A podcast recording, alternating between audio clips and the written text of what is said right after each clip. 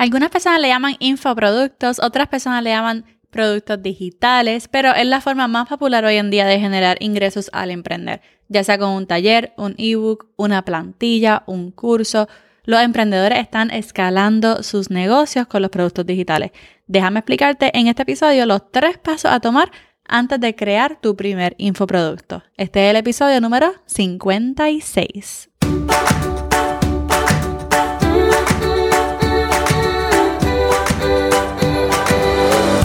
Este es el podcast de la mamita emprendedora. Mi nombre es Jessica Nieves. Escucha aquí conversaciones para aprender cómo otro ha logrado alcanzar sus sueños y aprende los mejores trucos para abrir tu negocio, lanzar tu blog, manejar las redes sociales y mucho más. Eso no es lo único, hablaremos también de nuestra vida de madres y cómo hacer de todos nuestros sueños poco a poco una realidad. Hello, bienvenida al podcast de Mamita Emprendedora. Si esta es tu primera vez, mi nombre es Jessica Nieves y soy la creadora y host de este podcast. Estoy súper feliz de que estés aquí y hoy quiero hablarte sobre infoproductos o productos digitales. Yo sé que va a estar very interesting, pero primero quisiera darle muchas gracias a las personas que han dejado reseñas en el podcast últimamente. Voy a leer una de ellas, las demás las voy leyendo en los próximos episodios.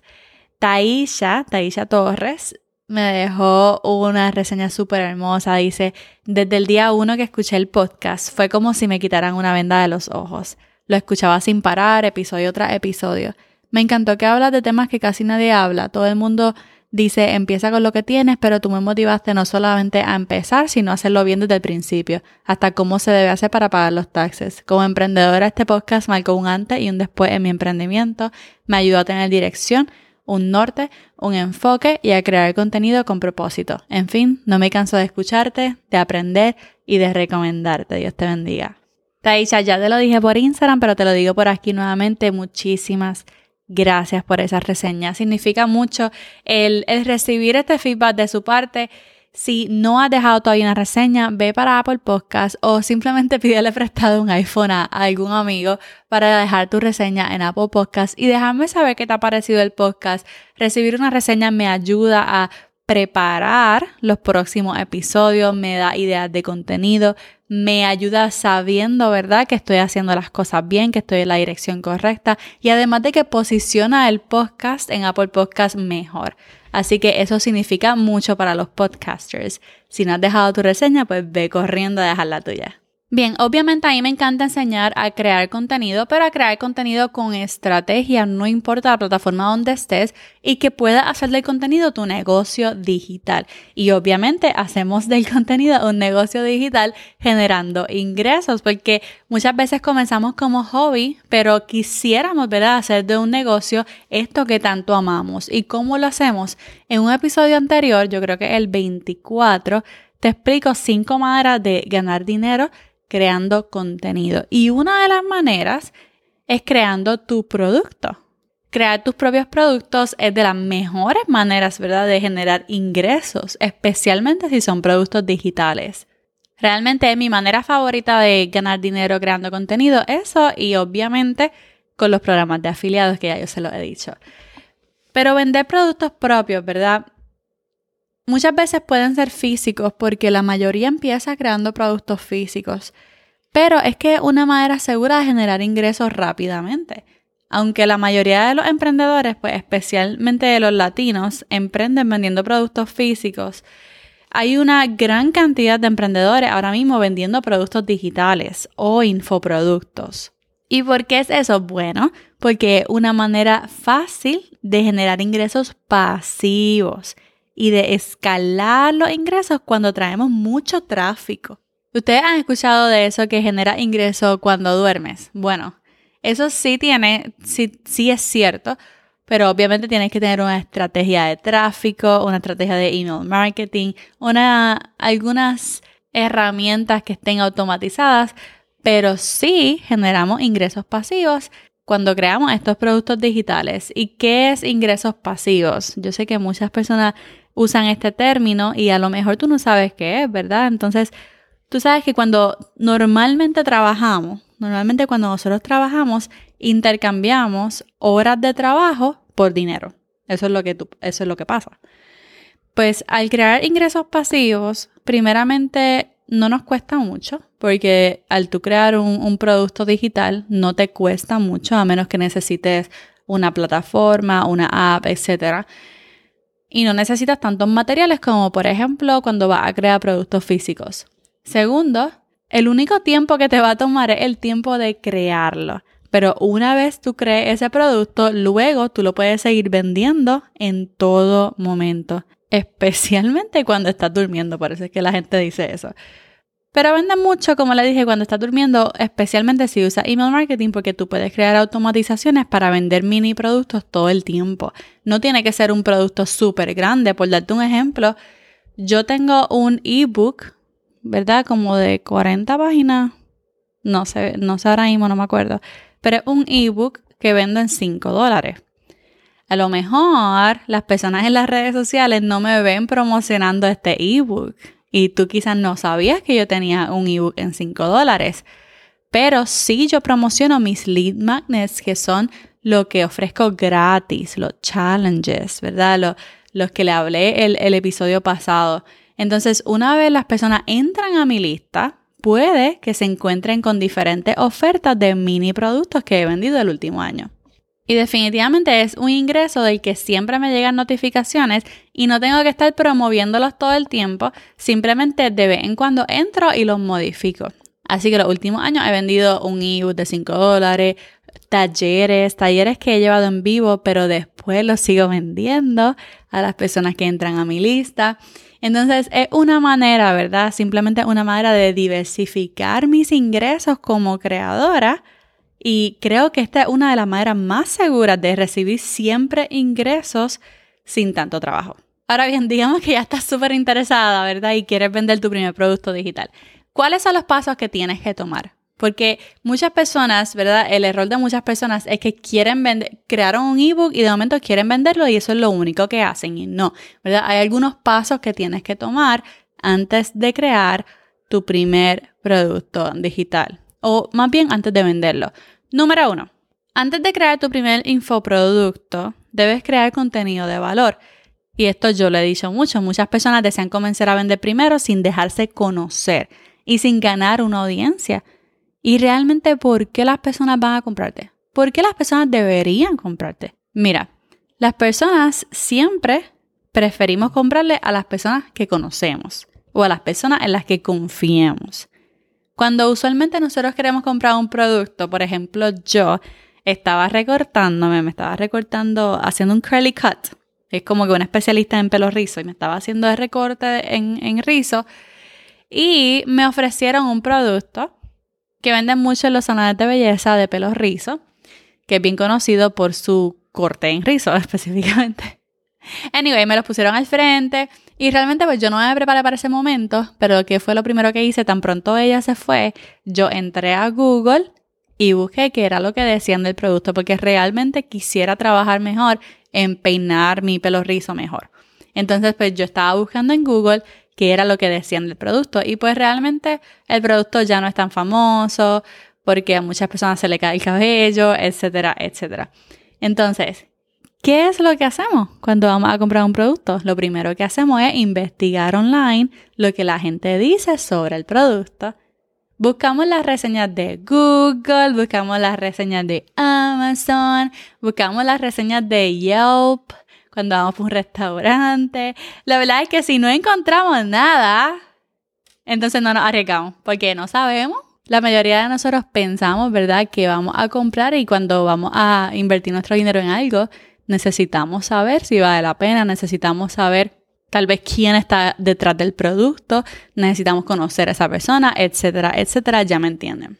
Así que crear contenido para una audiencia en específica de un tema en específico te va a posicionar como experta.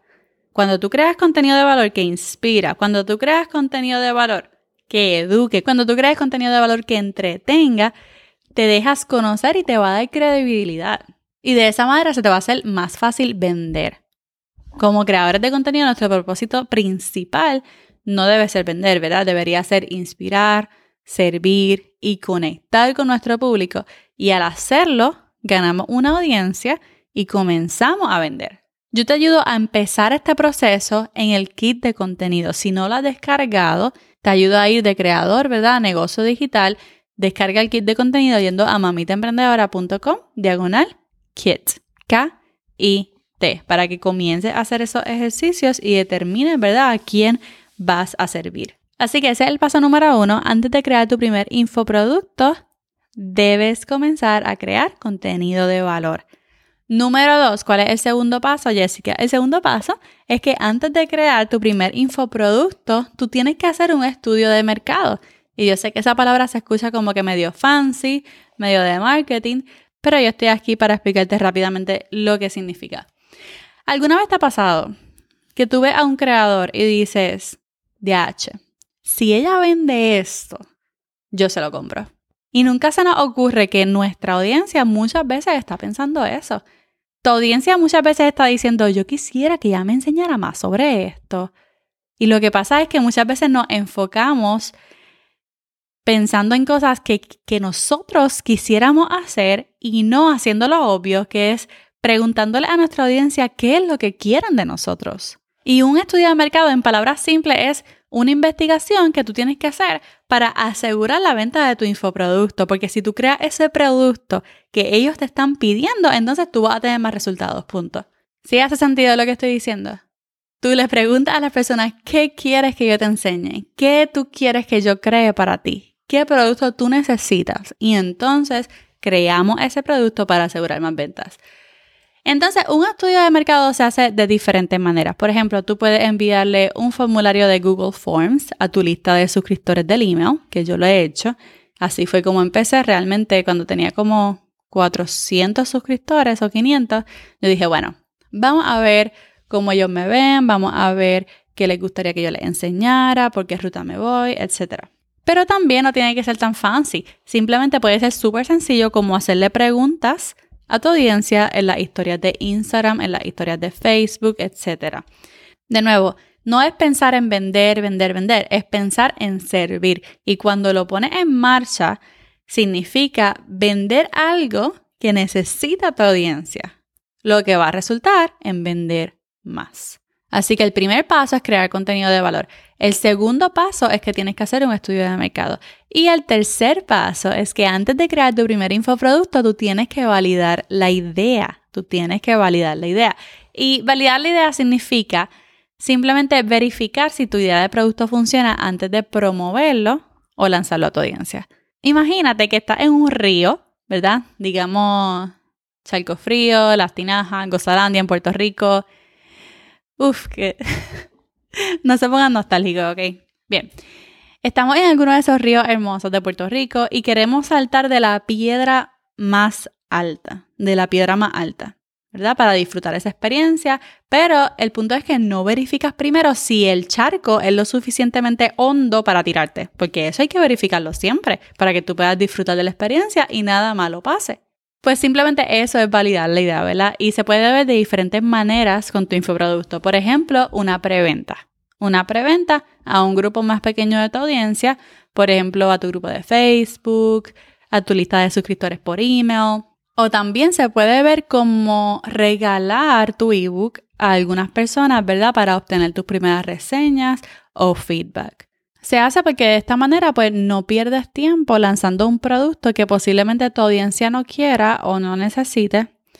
Y si funciona, ¿verdad? Si Validalidad funciona, entonces te va a lanzarlo confiada y súper segura de que sí se va a vender porque ya yo validé la idea. Así que repasemos estos tres primeros pasos antes de crear tu primer infoproducto. Número uno, comenzar a crear contenido de valor para enfocarte en servir a tu audiencia y no solamente vender.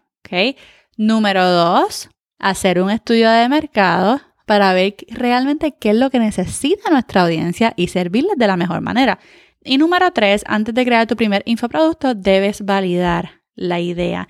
Así que ya sabes los tres pasos a tomar antes de crear tu primer infoproducto. La mayoría de los infoproductos que se están vendiendo ahora mismo son educativos, aunque no tiene que ser educativo. Y como son educativos, la pregunta de los 10.000 chavitos que mucha gente se hace es si necesitas ser un experto para vender un infoproducto. Eso es algo que la gente siempre se pregunta y que muchos siempre estamos eh, luchando con eso, ¿verdad? Pero realmente desde hace tiempo está la gente reinventándose y siguiendo su pasión. Y muchas personas, es más, diría que la mayoría de los emprendedores están vendiendo infoproductos en temas que no tienen nada que ver con su profesión, pero son temas en los que sí tienen experiencia y son temas que le apasionan. Y eso es lo bonito de esto. Y aunque siempre va a haber gente que busque títulos, la mayoría va a decir, mira, tú me has mostrado tu experiencia, me has mostrado tus resultados y como te conozco y como amo tu contenido, eso me basta. Por eso, el primer paso de crear contenido de valor es tan importante. Porque los mejores emprendedores son los que siempre están sirviendo y poniendo a su audiencia primero, estén vendiendo o no. Eso es lo que tengo para ustedes hoy. Espero que estos tres pasos te hayan motivado a dar lo mejor de ti al crear contenido y prepararte antes de crear tu primer infoproducto. ¿Ya has pensado en ese infoproducto? ¿Qué es lo que venderías primero? ¿Sería un ebook? ¿Sería unas plantillas? A lo mejor para Canva. ¿Sería un taller? No sé. Si quieres, ve a Instagram, encuéntrame como Mamita Emprendedora y envíame un mensaje. Déjame saber cuál es esa idea que tienes en la mente para lanzar pronto. Mil gracias por pasar un ratito conmigo en el día de hoy. Recuerda suscribirte para que no te pierdas el próximo episodio. Y ahora sí, esta es Jessica despidiéndose por ahora. Hasta la próxima y bye bye.